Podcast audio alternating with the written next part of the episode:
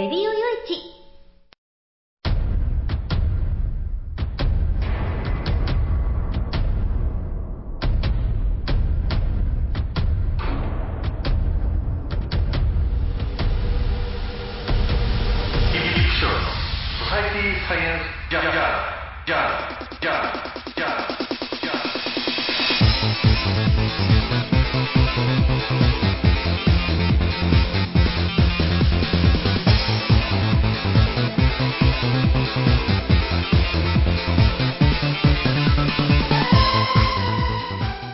さんハローじゃご機嫌いかがですか、えーソサイティサイエンスジャーナル第450回だと思うんですけれ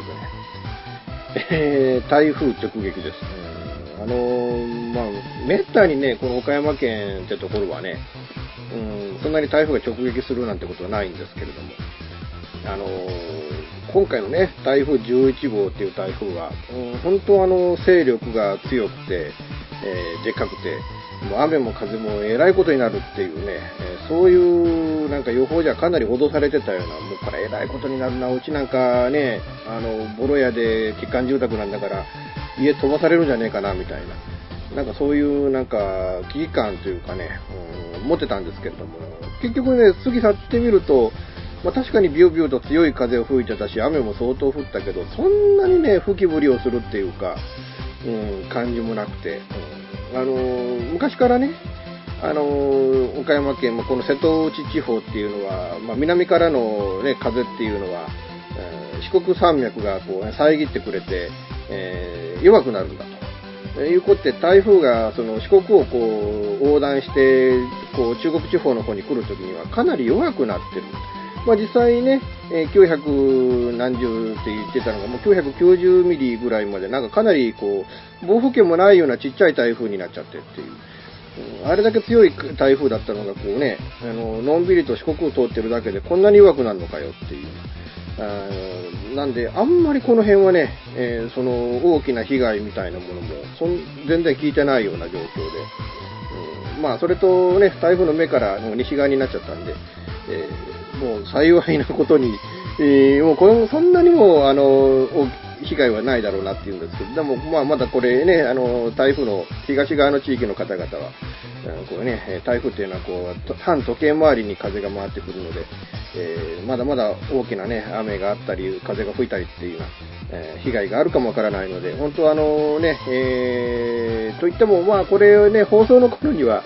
まあ、過ぎ去ってね、何事もなかったかのようなんで、ことことになってるかもわからないですけど、まあ、だからもう、ね、えーお気をつけてくださいって言っても、もうそれは全然手遅れな話なんですけれども、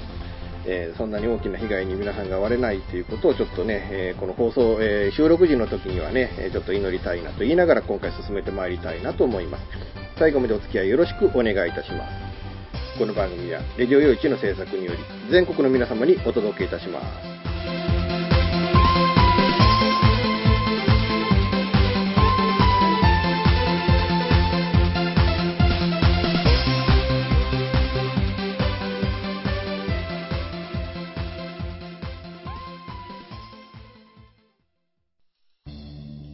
FM 玉川をキーステーションに全国ネットでお送りする FM ミッドナイトハイウェイサタデースペシャルマイフレンド様のハイパーウィークエンドでは身の回りの出来事や1週間のニュースの中から話題を拾って毎週1時間お送りしております。また時にはゲストをお迎えしてのフリートークスペシャルとしてもお送りしております。週末の情報バラエティ番組マイフレンド様のハイパーウィークエンドインターネットレディオステーションニューウィンドで毎週土曜日に配信しております。ぜひ皆さん聞いてくださいね。テレビビンゴネットアイランド。会社で役立つ面白応援グッズの紹介をはじめためになる情報ミュージシャンの生出演など映像でお届けする30分の生放送。テレビビンゴネットアイランドは毎週水曜日19時30分から20時。テレビビンゴで放送中です。スタジオジュノンからのお知らせです。あ、あのや、あ、あのさ、チョイスラジオの説明するんだけども、チョイスラジオの説明をするんですけど、毎週月曜日の23時から、毎週月曜日の23時から、スタジオジュノンのサイトでや、スタジオジュノンのサイトでね、配信してっからや、みんな聞いてけろな。配信をしてますから、ぜひ聞いてくださいね。詳しくは、チョイスラジオって検索サイトでググってけらい。詳しくは、検索サイトでチョイスラジオで検索してね。で、待ってっからや来てけらい。じゃあ、待ってるからね。来てね。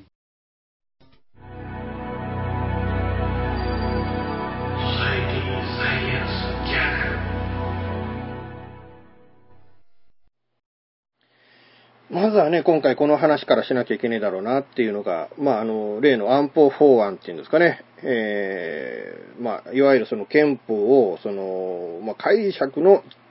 これまでと解釈を変更することによって、えーできないとされていた集団的自衛権が、まあ、認められるようにしようという、まあ、そのための、えー法律改正、あるいは新法だったわけですけれどね。うんあのこのね、特別委員会で、あのまあ、浜田委員長が、あのね、議場から出られた後に、あのまあ、10個の法案を1個ね、えー一つにまとめて一気にやるっていうのはいささか乱暴だったっていう、えーいうようなことをちょっと、あのおっしゃっておられて、まあ、自らその、委員長自ら、えーね、その与党のやり方を批判するというようなことで、かなりあの、与党内でこの、もね、あの法案、やっぱり与党の中でも反発はあったんじゃないかなっていう。でも反発があろうがなかろうが、えー結局次の選挙の公認のために、もう執行部あるいは党首の言う通りにするんだっていうのがね、うん、まあそこら辺が、やっぱり自由民主党っていう政党がいかに権力を一つの基軸として集まっている政党であるのか、えーもうそれにつきますよね。うん、あの、本当ね、あのどう、どう言やいいんでしょうかね。うん、あの結構ね、やっぱり地方の議会なんかにしても、やっぱり一般市民にしても、この法案に対してはもうものすごい反発が強くて、で、実際その、その反発のために、安倍内閣の支持率、不支不支持率もとうとう逆転しちゃいましたよね。えー支持率高いところで40何パーセント、低いところになると39%っていうことでね。だからやっぱりその、説明が足りなかったっていうことを自らその、首相、安倍さん認めてるわけですよ。で、説明が足りない、国民の理解が得られてない、理解が得られてないものを、通してしまう議会でっていうね。いうのがもうちょっと呆れてものが言えねえなっていう部分ではあるんですけれども、まあそうまでしてでもやっぱ彼がやりたかったこと、まあ要は、まあ本当小泉さんにとっての優勢改革みたいなもの、それに当たるものが今回の法制っていうことなんでしょうね。まあそうとしか言いようがないんですけどね。ただ、あの、安倍さんのそのね、理解が得られなかった、理解を得られるためにこれも努力していくっていうふうにおっしゃってますけれども、あれ理解のしようがないですよ。だって言ってることでたらめというか、本当に何考えてんだって話でね。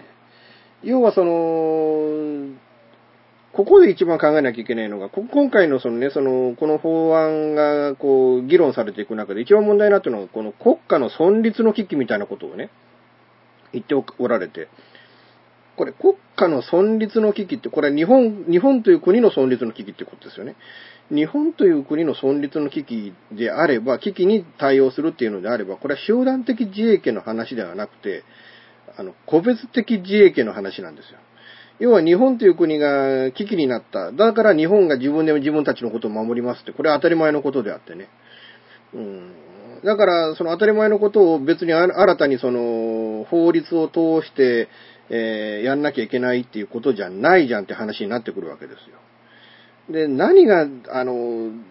これね、本当言葉とか意見とかね、もう全部と、にかくね、この法案通そうっていうことで、安倍さんかかなりむちゃくちゃその論理のすり替えみたいなことやってるんですけど、一番大事なことはこれ集団的自衛権を認めるっていう話なんだっていうことなんですよね。で、国あの、この法案通すために国会の場でああだこうだって言ってますけれども、その、ど、どれもぶっちゃけ、その、集団的自衛権の話にならなかったんですね。フォルムズ海峡がどうのこうのとかね。あの、集団的自衛権っていうのがどういうことなんですかっていうことが何も説明されてないし、あの、いや、集団的自衛権っていうのは考えてみればもう当たり前のことであって、要は、その他国の戦争に加担するということなんですよ。要は、アメリカが攻められたら日本が、あの、あの、防衛しに行きましょうという話であって、それが集団的自衛権。で、まあ、攻められたらっていうよりも、アメリカが攻め込むケースの方が多いですけどね。要は、だからまあその集団的自衛権の対象国としては、やっぱアメリカを一番にこう据えてっていうことになっているわけで、で、ここ過去50年間を見てね、アメリカっていう国は常に戦争をしてきた国じゃないですか。それも自分からわざわざ遠くまで乗りだ、ね、乗り出していって、で、遠くで戦争やってるでしょ？あの、まあ、僕が生まれる前、ちょっと前ぐらいだったら朝鮮戦争があって、で、僕が物心ついてしばらくの間っていうのはベトナム戦争があって、で、その後もね、アフガニスタンありの、イラクありの、っていうような感じで、もう次から次にどっかで戦争をやってるんですよ、アメリカっていう国は。要は、その、アメリカっていう国、そのね、そのアメリカっていう国が世界の正義に基づいて行動して戦争を起こすような国であれば問題ないんですけれども、じゃあね、えー、イラク戦争の時には、その、集団破壊兵器をイラクが持ってるんだっていうことで戦争を仕掛けていったじゃないですか。集団破壊兵器は戦争後出てきましたかって話でね。要は、あのー、フセイン大統領ってあいつは気に入らねえと。気に入らねえから叩くんだっていうことで、嘘の理由でも、嘘の理由でもいいからでっち上げて、それを戦争の前提にして、せあの攻め込んでいって、で、最後は相手を殺しちゃうっていうね。そういうことがアメリカのこれまでの戦争でまかり通ってきたんですよね。で、その、こういう、皆さんそういう国信用できます？でそういう国と一緒になって喧嘩をするんですよ。戦争するんですよ。で、日本はその危ないところには行かないんですよ。これまでよりもその、いわゆるその戦死者が出るようなリスクは高まらないんですよとか、まあ高まっても知れてるんですよとか、信用できるんですか？皆さんね。あの、めったに戦争しない国と連合を結んで我々お互いに守り合うんですよっていうんであれば、それはそれで納得できる部分っていうのもあるんですけれども、もう常にどっかで戦争している人間と、その集団的な自衛権を持って戦争するんだって話になってくると、もうそれはどこの、あの、国との戦争に日本が巻き込まれるか、もうこれわかんねえじゃねえかよって話になってくるんですよね。だからそこの部分を一つちょっと考えなければ、集団的自衛権という問題において考えなきゃいけないっていうのは、考えておくべきだと思うんですよね。で、もう一つ考えなきゃいけないのは、やっぱりその、中国の問題っていうのはどうしてもあるわけで、もう、あの、米軍が逃げ、逃げたというか、まあ、引き上げた後の、そのフィリピンにおいて、すぐにその、フィリピンの西沙諸島を、あの、中国は占領して、で、今、その、軍事基地みたいなのもなんか埋め立てて作ってますよね。うん。だからそういうような覇権主義で、あるいはもう日本においても、その、いわゆる森であるとか水源であるとかそういうところを結構そのね、土地やら何やらを買いあさってっていうその中国によるそういう状況があって、で、ましてや、その、ね、えー、本当日本国の領土をあの、の一部である部分において、えー、それを、領土権、ね、領有権を所長したりだとかいうことで、どんどんどんどんその領土やなんやかんやこう拡大していこうとしていると。で、ましてやその、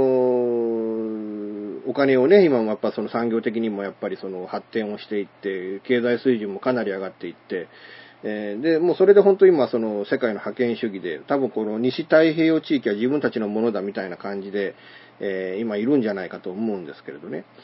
だからそういう中でその日本という国が巻き込まれてなんか大きな被害を得るということにならないように、もちろん日本に来ていただいて、どんどん買い物していって、帰っていただくっていうのは大歓迎ではあるんですけれども、あるいは仲良くね、やっていこうっていうことで文化を交流していくとか、そういうことではありだと思うんですけれども、ただ、正直そうやってね、その軍事的であるとか、あるいは金に物を言わせて日本の大事なものを買いあさってっていうのは、そういう次元になってくるとちょっと違うんじゃないのっていうような話にもなってくるでしょうし、えあと中国のマフィアのね、え問題、結構その中国のマフィアの活動によって、まあこれはね、あの、どっちもどっちって話になってくるんですけど、日本の暴力団がだいぶ、こう、あの、影響を受けてるみたいなね、うん、しのぎがかなりそれによってあの削られてるみたいな話もあって、だからまあ、あだから、だから日本の暴力団が強くなればいいんだって話にはならないんですけれども、だからまあそういうようなこともあって、どんどんとやっぱその中国っていう国の影響力があって、それによって、えーまあいろいろ迷惑を被るっていう部分もあるでしょうし、場合によったら何かの表紙でね、えー日本がこう、攻め入ってこられるなんていうようなことも、まあ考えられないわけじゃないと。で、その時に備えようっていうことも考えていかなきゃいけないっていうね。うん、だから、あの、あながちその、日本の軍備というものが拡充、拡大していくっていうことが、えー絶対良くないんで悪いことなんだとも言えないような環境に今日本の国、この特にから周辺自体がそういう状況にあるっていうことも考えなきゃいけないっていう部分でね。うんなんかそこは歯がゆい部分でね。僕なんかやっぱり親から、そのね、やっぱり戦争の悲惨さであるとか、あるいはその戦争がもたらしたその貧困であるとか食料不足であるとかね。そういったものをもう本当嫌っていうほどこう、叩き込まれた人間でね。まあ僕らの世代って言ったらそういう人が結構多いんじゃないかと思うんですけれども。だからそういう世代にとって、やっぱりその日本がもう一度その戦争するかもしれないっていうような、その戦争するような可能性が少しでも拡大するような法案っていうのにアレアレルギーを示している方って結構おられる。僕もそうなんですよ。その中の一人なんですよね。やっぱりその、いかにその上でその苦しんで、その、その時代をこう、あの、生き残るため、なんとかそのね、えーまあ僕のお袋なんか特にやっぱりその朝鮮半島に、えー戦時中渡っていってた、一家揃って渡っていってた人間なんで、で、その時にこう日本に帰ってくるためにどれだけ苦労したか、で、その間どれだけやっぱ飢え、飢えたか、で、周りに飢えて死んだ人間がどれだけいるかみたいな話を聞くとね、うん、だからそういうのを聞くと、もうとにかくそういう悲劇っていうものを二度ともたらさないために、あるいは日本という国がそういう戦争、マイナスの部分に、で、ね、そのスパイラルに陥るんではなくて、えー少しでも長くこの平和で安泰と、安泰として、で、しかもこうね、豊かで、えー成長していくような世の中になってほしいなっていうこともあってね、うん、だからちょっと僕もこの法案に関してはかなりこうアレルギーを示している部分ではあるんですけれども、まあ、あの、通っちゃいました。うん、通っちゃいました。で、まあ、これから多分成立をするんでしょう。参議院で、まあ、60日ルールが成立するにしろ、あるいはこれから60日間かけて審議されるにしろ、えおそらくこれで、えー法案は成立ということにはなるんでしょうけれども、ただね、うーん、訴訟は絶対起きると思うんですよね。このもう、あの、ね、えー法律に対してこれ憲法違反じゃないかっていう、そういう訴訟って絶対に起こると思うんですよね。で、その時本当最高裁がどういう判断をするのか、ここに僕は注目してるんですよね。あの、最高裁の判事の経験者であるとか、あるいは歴代の内閣法制局の長官であるとか、皆さん、あの、揃って、あの、今回の法案は明らかに憲法違反だというふうにおっしゃっておられる。で、憲法学者も実に90何パーセントの方が、あ憲法違反だと言っておられるという状況で与党はこの法案を通しました。で、おそらく成立をさせるんでしょう。で、それが最高裁判所によって憲法違反ですっていうことでこっちが覆されて、えーガラガラで、この法案というもの、法法律というもの自体が、えー無効ということになる。えーその可能性がどれだけあるんでしょうかねっていうね、えーいうのを僕はちょっと正直、えー注目をしているところなんですけれども。確かに、あの、日本という国を守るためには、どうしたらいいのか、そこの部分において憲法改正っていうものを考えなきゃいけないし、それを一つの選択肢に入れることは重要なことだとは僕も思うんです。ただ、うん日本の国っていうのはやっぱり平和だから、ここ過去70年間、ね、えー、本当過去70年間、えー戦争に加担、ね、えー主体的に加担しなかったから、うーこの今の日本の繁栄はあると思うんです。で、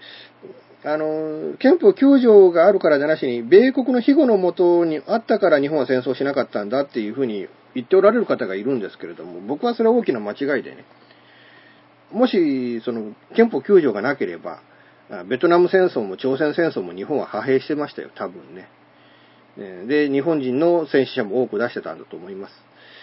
それを考えるとね、やっぱり憲法9条というものがあって、日本はこれことはできないんです。だからお金を出してバックアップするんですっていう、それがこう20年、30年前のね、考え方だったはずで、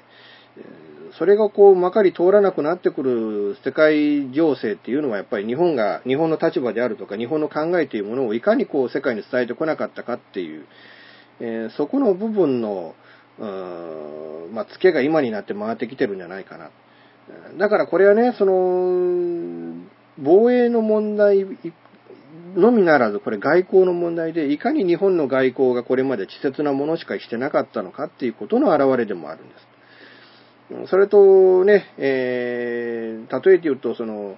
えー、かつてはね、その、アメリカがテロ組織として指定していた PLO のアラファト議長が日本に何度もこうね、えー、訪れて、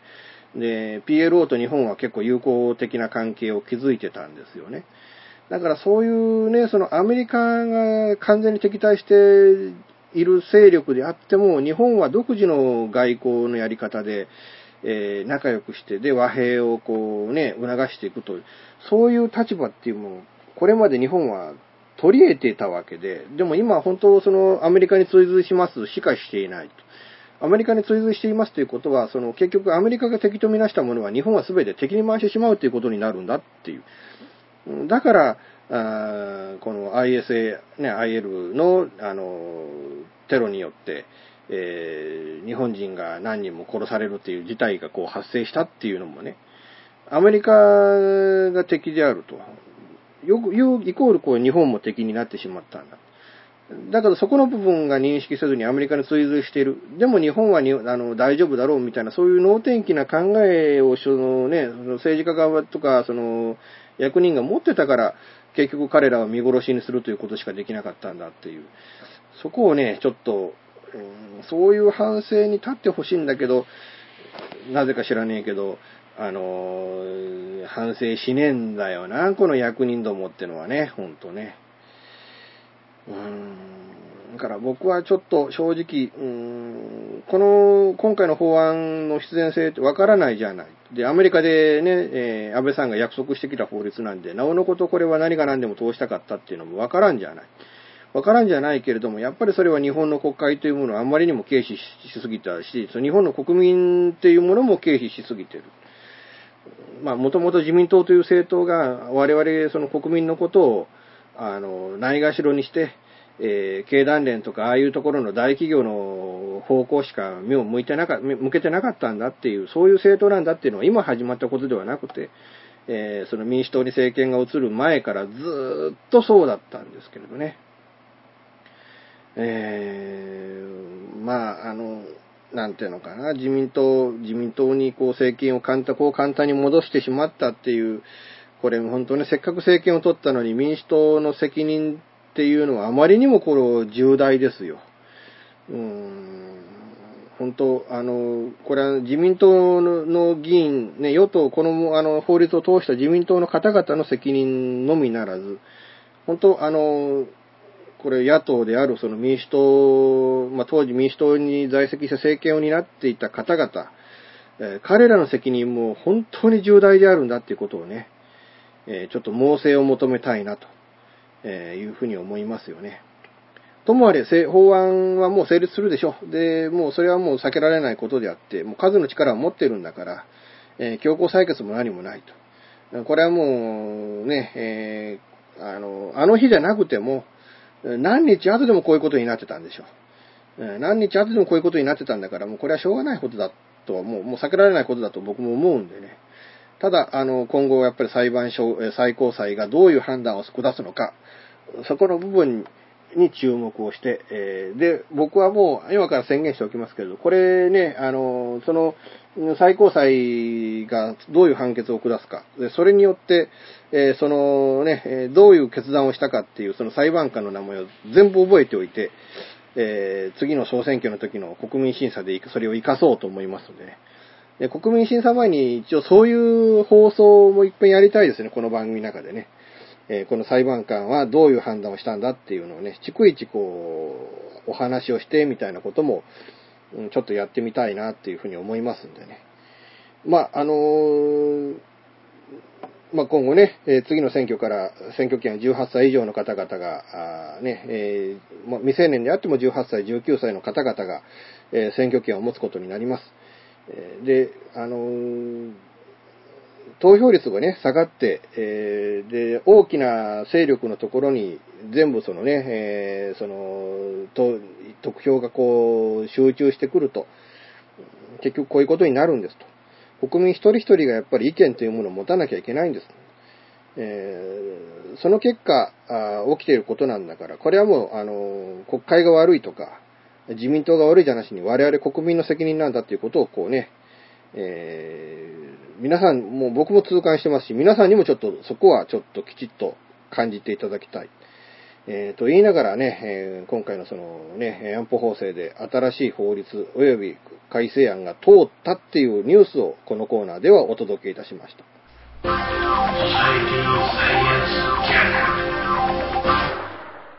現金でマンションを買うのが夢なんです。あ、丸腰だったら一番いいなぁ。そう、まあ無理だと思う。幸せな家庭を作ること。留学したいんですけど、心理学の方を勉強したいなと思っていて、で、あの、マンション建てて一番上に住むっていうのが理想かな。あなたの夢を応援しています。風俗リンクラジオ。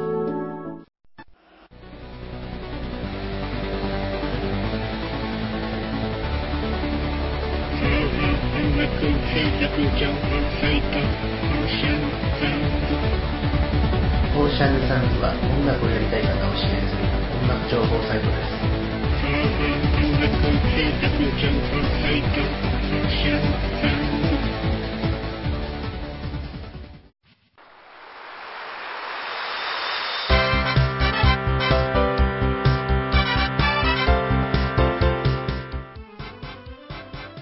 ゆるいお話は、フェアリーテールが気が向いた時に更新する、えーその時興味があるもの、ゲームの話、自転車のお話、まあ、社会状況のお話、そういうものを題材に、えーゆるくゆるく語る番組です。ぜひ、皆さん、聞いてね。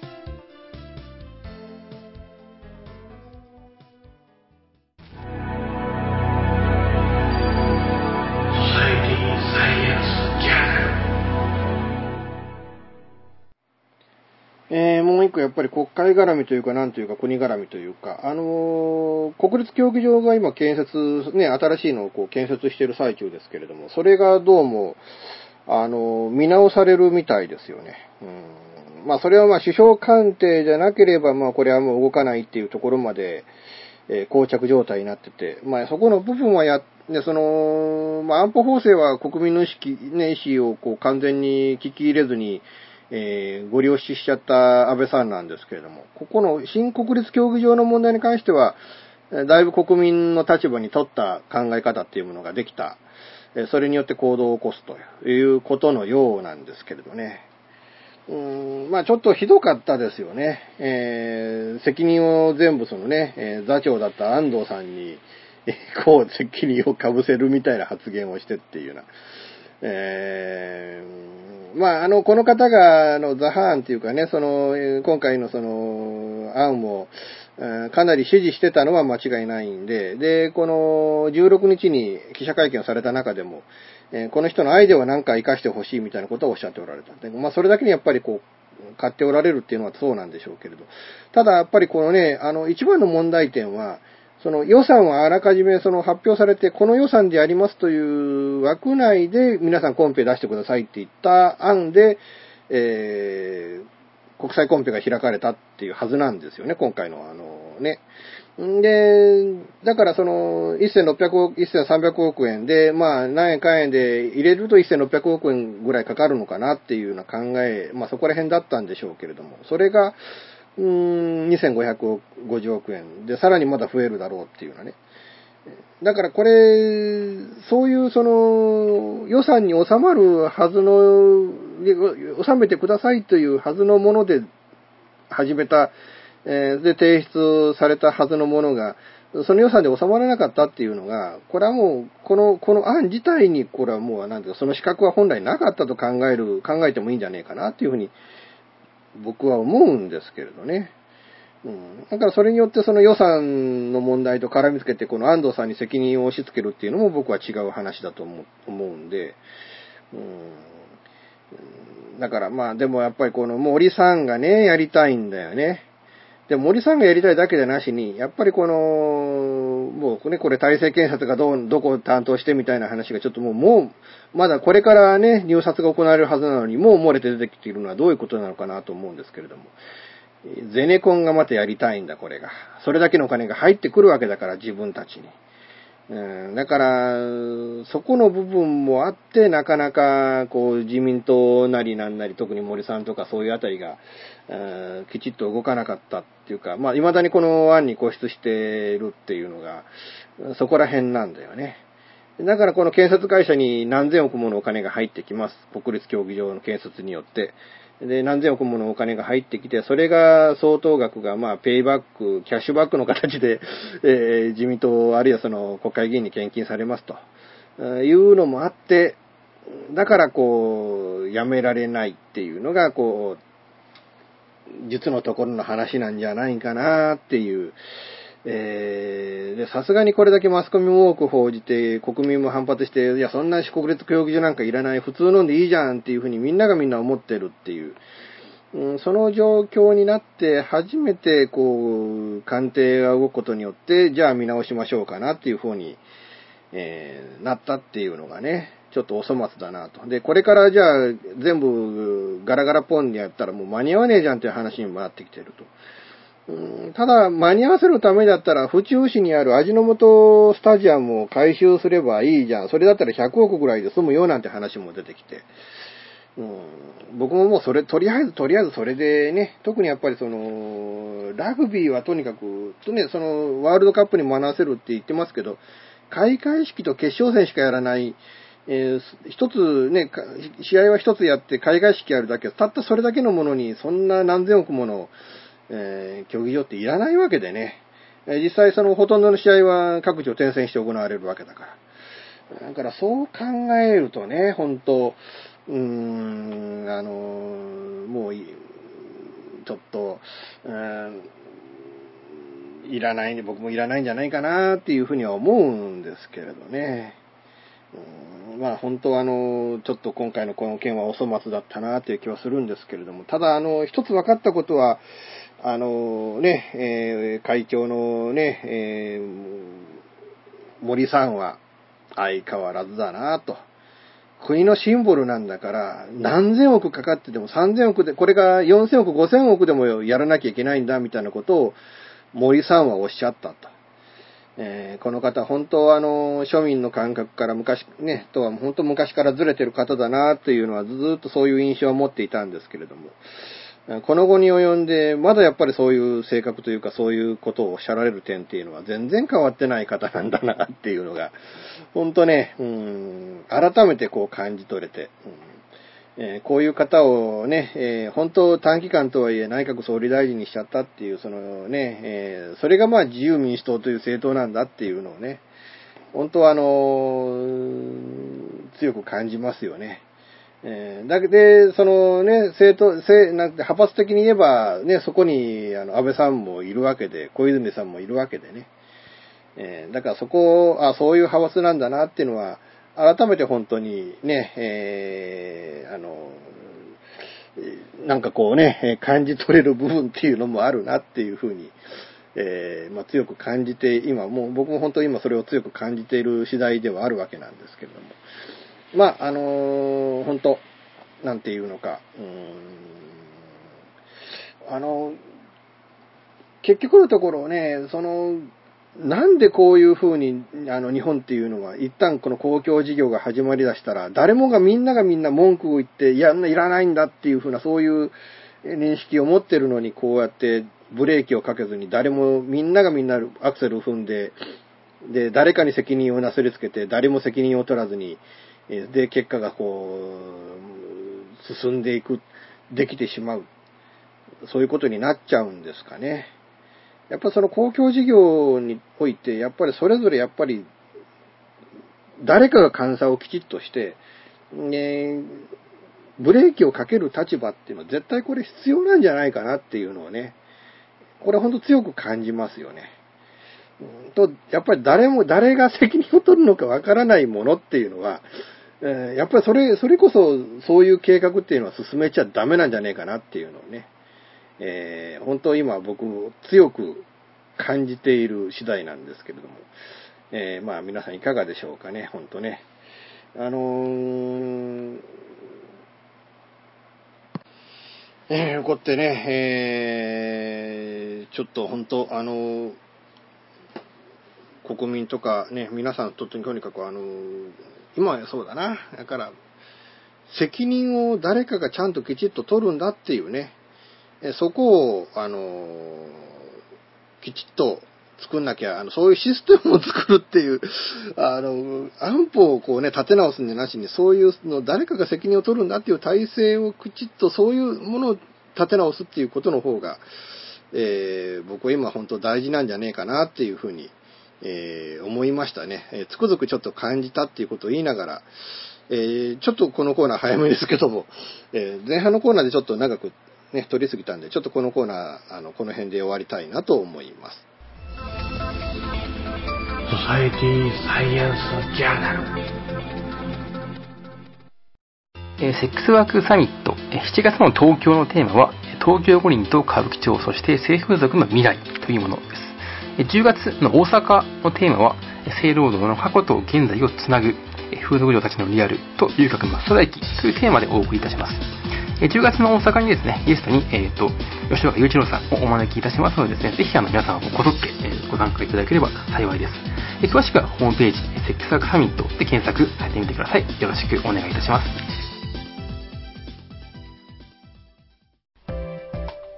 毎週金曜日更新、ミスター y のワイワイフライデー。久しぶりにネットラジオに帰ってきましたミスター y です。このミスター y のワイワイフライデーでは、いろんなコーナー満載で皆様からのお便りを募集しています。アドレスは www.yy-friday.com まで。ミスター y のワイワイフライデー毎週金曜日更新です。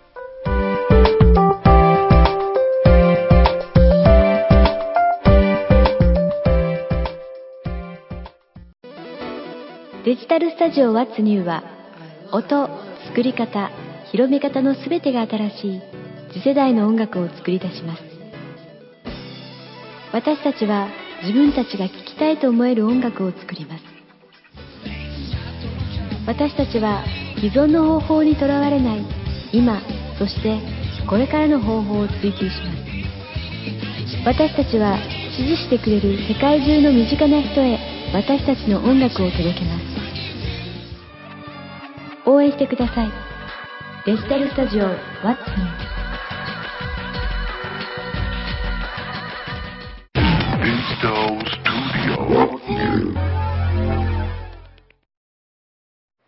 えー、告知なんですけれども、2015年10月の18日の日曜日、えー、お昼13時30分から17時まで、えー、場所大阪研修センター会議室 B、えー、重曹本町ドルチェビータファーストの3階なんですけれど、えー、こちらでセックスワークサミットが開催されます。えー、性労働の現在と過去をつなぐ、風俗嬢たちのリアルと遊郭のストライキという題しまして、えー、僕とヤンベ雄平さんという方、遊郭のストライキという本の著者なんですけど、えー、こちらのこう、あの方ね、と、あまあ、まあ、二人ゲストで、えー、登壇をいたします。えー、参加費は4000円。学生障害者の方は3000円。定員は50名で、定員に、えー、達し次第に受付はあ締め切るということなんですけれども。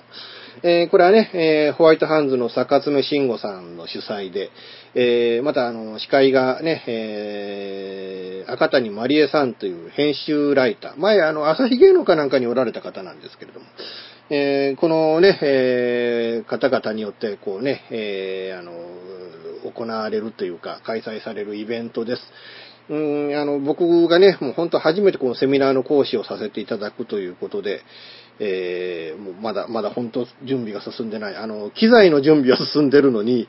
えー、肝心の喋ることが全然こうまとまってないって感じなんですけど、まあちょっとなん、もう本当8月入ったらまずそれをやんなきゃいけないなというふうにも思ってるので、うん、あの、頑張ってやってこようと思いますので、まあ10月18日日曜日、ね、えー、お時間のある方、大阪近辺、関西の方、えー、ぜひ、あの、お越しいただければなと思います。ということでね、この7月後半はちょっとこうやってちょっとあのバタバタと、あ出かけたりとかね、まあちょっと東京、名古屋と東京の方へ行って取材をしてこようかなと。まあ20件取材をしてくる。大変なんですけど、本当ね。うーん、本当あの、20件バタバタバタバタあちゃこちゃあちゃこちゃ回ってこうかなというふうに思ってますので、えー、あの、本当あの、来週のね、この番組はちょっとお休みしなきゃいけないんですけれども、あの、まあ、あの、再来週は多分やるのかな。えー、多分、月火水木金土日だから、3、4、5、6、7。えー、8月の9日放送会では、あの、この番組やりますので、えー、それまでちょっとこの番組ちょっとお休みということさせていただこうかなと思いますので、えー、ご了承いただければなと思います。あのー、ね、えー、まあ本当あの、いい、いい取材旅行ができればなというふうに思ってますので、うん、あの、東京でお会いできる方、本当楽しみにしております。えー、多くの方に会ってね、で、いろんなものを吸収して、で、またこうね、えー、ラジオの番組であるとか、あるいはこう、出筆活動、雑誌とか、えー、本とか、そういったところで、えー、こうアウトプットできればいいなというふうに思ってるので、えー、あのね、えー、ただ、気になってるのはね、今こう台風11号がこう過ぎてきましたけど、この来週次の台風が来なきゃいいかなっていう、えー、そこだけが本当かなり今ね、えー、不安な部分で、えー、本当あの心配をしているわけなんですけれども、えー、あの本当あのね、うんあの本当あのそういうね大きなそのトラブルがないように、えー、多くの方と会ってね、えー、取材してこようと思いますので、皆さん本当あのね、えー、あの、その結果というか、なんというか、その取材結果というか、報告というか、そういうものをね、えこう本とか雑誌とか、えもう一個やってる方の、ラジオとかね、えそっちの方で皆さんちょっとお楽しみいただければなと思います。ということで、えー、今回も最後までお付き合いいただきましてありがとうございました。ということで、え、しばらく、ね、8月の9日放送までこの番組ありませんけれども、えー、まあ、あの、ね、えお待ちいただけれ、次回の放送をお待ちいただければなと思います。この番組は、レディオ用地の制作により全世界の皆様にオンデマンドポッドキャスト FM ラジオでお届けいたしました。お相手はイプシロンこと吉岡雄一郎でした。ではまた次回、ごきげんよう。さようなら。